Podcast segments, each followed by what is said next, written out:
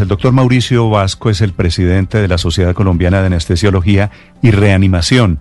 Se reunió ayer con el alcalde Quintero para decirle que no, parece que no le gusta mucho la propuesta de los médicos cubanos. Doctor Vasco, buenos días. Héctor, muy buenos días. Doctor Vasco, ¿cuáles son las objeciones que tienen ustedes los médicos a la idea de eventualmente traer médicos cubanos? Sí, eh, nuestra propuesta de manera unificada por todas las agremiaciones de Antioquia y a nivel nacional que ya se manifestaron en sus comunicados, es primero eh, que hay que sentarse con el talento humano de apoyo en Medellín para realmente conocer cuáles son los planes de expansión, la capacidad de camas instaladas y poder levantar en conjunto con clínicas y hospitales, la alcaldía, la gobernación, y el grupo de talento humano en salud ese mapa de talento humano que necesitamos. Nosotros vimos de manera desafortunada y con mucha preocupación afectándonos en el peor momento de la crisis cuando está llegando el pico y cuando estamos absolutamente desgastados y fatigados en esa batalla en el día a día contra estos duros pacientes, eh, un comunicado en el cual si no nos sentamos nosotros y tenemos las cifras, pues es muy difícil anticipar los requerimientos para llegada de personal del extranjero al país. Doctor Vasco, sobre dos elementos, uno, la homologación de títulos. Y dos, la necesidad de intensivistas o de otros profesionales, ¿cómo están hoy las cosas en Colombia para atender el coronavirus? Mire, el ministro de Salud ayer eh, sacó un excelente comunicado en el cual aclara que no se han flexibilizado las normas para titulaciones express, los procesos son dependencia del Ministerio de Salud, Ministerio de Educación, es un proceso que está absolutamente claro y debe ser vigilado por entes de control, entre los cuales está incluida la Superintendencia en Salud. Entonces, aquí el hecho de decir que va a venir gente, está claramente definido quién es el que lo regula y son esas instancias las que deberá decir las posibilidades reales de que lleguen o no y las condiciones que deben cumplir. Mm. Nosotros tenemos talento humano mal distribuido en el país, eso es una realidad desde antes. Desde el primer caso de COVID-19 en Colombia, en ese momento, en marzo, sabíamos que no había personal con diploma titulado suficiente como pasó en todo el mundo, pues porque titularse en esto requiere dos, tres o hasta cuatro años. Entonces ese cuento de que es que no hay suficiente gente, eso lo sabemos desde marzo. Y por eso es que hemos estado realizando capacitaciones no para formar gente titulada para atender la pandemia, sino para gestionar la crisis y con todo el recurso que tenemos, capacitarnos de manera adecuada para podernos enfrentar a este flagelo. Doctor Vasco, si los médicos que pide el alcalde Quintero fueran chilenos, ¿usted también estaría en desacuerdo? Exactamente igual, es que esto no es un tema de dónde viene la gente, esto es un tema claro que, es un tema, no, no, no, no, claro que es un tema de dónde vienen. Néstor, perdón, para nosotros las sociedades científicas no, porque es que nosotros somos agremiaciones científicas que nos basamos en los datos. Entonces, cuando tú me haces la pregunta puntual, la pregunta puntual es, nosotros como agremiaciones no nos concentramos si el médico es de X o Y, izquierda o derecha. Nosotros nos concentramos en que existan los procesos y que se garantice la calidad, no solo ahorita en la pandemia, sino antes de esta y a futuro, que la gente que venga a atender los colombianos tenga las mejores competencias, así como a nosotros nos las dicen cuando vamos a ir a otro país. ¿Y usted cree que los, que los médicos cubanos son malos? Eh, yo no soy la persona que evalúa técnicamente las competencias de los extranjeros que vienen al país. Entonces, reitero, nuestra posición es sentémonos como hablamos con el alcalde, como lo vamos a hacer hoy a la una y 30 y lo vemos de manera muy positiva haber logrado ese espacio y construyamos en conjunto cuáles son las necesidades de la región antes de definir si necesitamos gente de afuera o no. La respuesta mía categórica es no, no necesitamos. Antioquia tiene unas características muy buenas.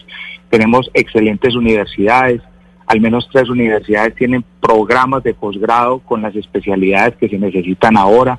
Está la disponibilidad de todos estos actores. Doctor Vasco, ¿cuántos, ¿cuántos intensivistas hay hoy en Antioquia? Antioquia tiene 118 intensivistas, que no 590 son, que no son suficientes porque hay más camas UCI que intensivistas, ¿verdad?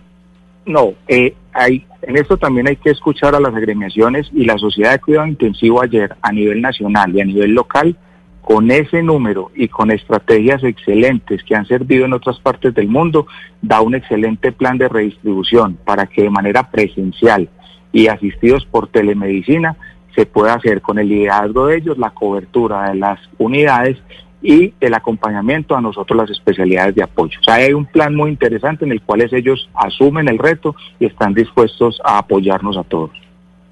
Eh, doctor Vasco, eh, ¿algún otro médico le decía al, alcalde que el problema también es de protocolos, que si vienen otros eh, extranjeros, otros médicos extranjeros, el aprendizaje de los protocolos del sistema de salud colombiano pues implicaría unas demoras complejas? ¿Usted qué opinión tiene ya sobre esta parte en caso de que sí el alcalde decida traer a unos em, médicos extranjeros? ¿Habría alguna dificultad para su adaptación al sistema colombiano?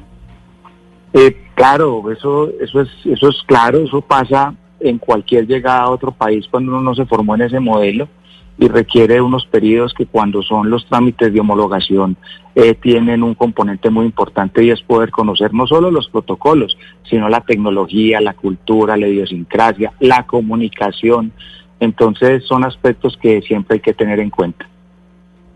Sí, Doctor Vasco, el alcalde de Medellín acaba de decirnos que todos los días tiene que llamar a algunas clínicas y hospitales en Medellín a pedirles que pongan en funcionamiento más camas UCI, porque ya por donaciones del gobierno o incluso por donaciones de otras entidades se consiguen los ventiladores.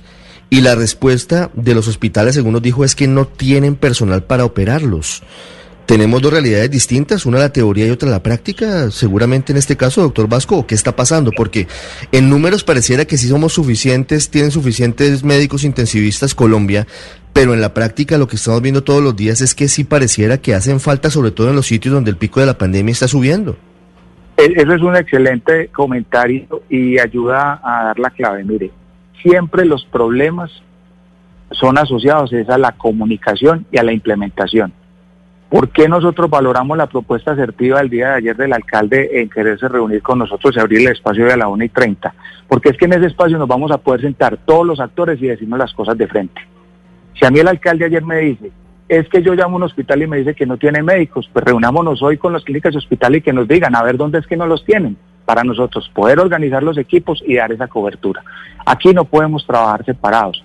Esta crisis es un ejemplo espectacular para sacar toda la resiliencia paisa y mostrar cómo nosotros podemos cubrir toda la región. Y necesitamos los espacios para sentarnos, decirnos las cosas de frente, saber qué es lo que se necesita y poder hacer todos los ajustes para hacerlo. Ese es el primer paso. No lo hemos hecho y nuestra invitación fue un descontento total y una creación de ese espacio, lo cual vemos muy bien para poder cubrir todas las necesidades de la región en salud en este momento en la pandemia. Pues por un lado el alcalde de Medellín explicando su idea, por el otro lado la consideración valios, valiosísima los aportes de los médicos en medio de esta controversia.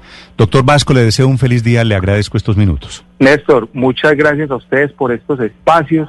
Aquí tenemos que construir de manera conjunta y por favor quédense en casa si pueden, distanciamiento, lavado de manos, mucho cuidado y preparémonos para estas próximas dos a cuatro semanas que van a ser las más duras en algunas regiones del país y cuenten con el talento humano en salud en Colombia. Tenemos un ánimo inquebrantable en cuidarlos y no vamos a desfallecer. Pedimos que ustedes también nos cuiden a nosotros y no nos dejen solos. Muchas gracias. Es cierto, doctor Vasco, me están informando aquí que usted es hijo del famoso arquero papá Roberto Vasco, arquero profesional durante mucho tiempo y un gran hombre que me dio toda esa disciplina del deporte eh, que ahora me ha servido mucho para todos estos temas de liderazgo gremial y trabajo en salud. Gracias, doctor Vasco, por acompañarnos. Bueno, muchas gracias.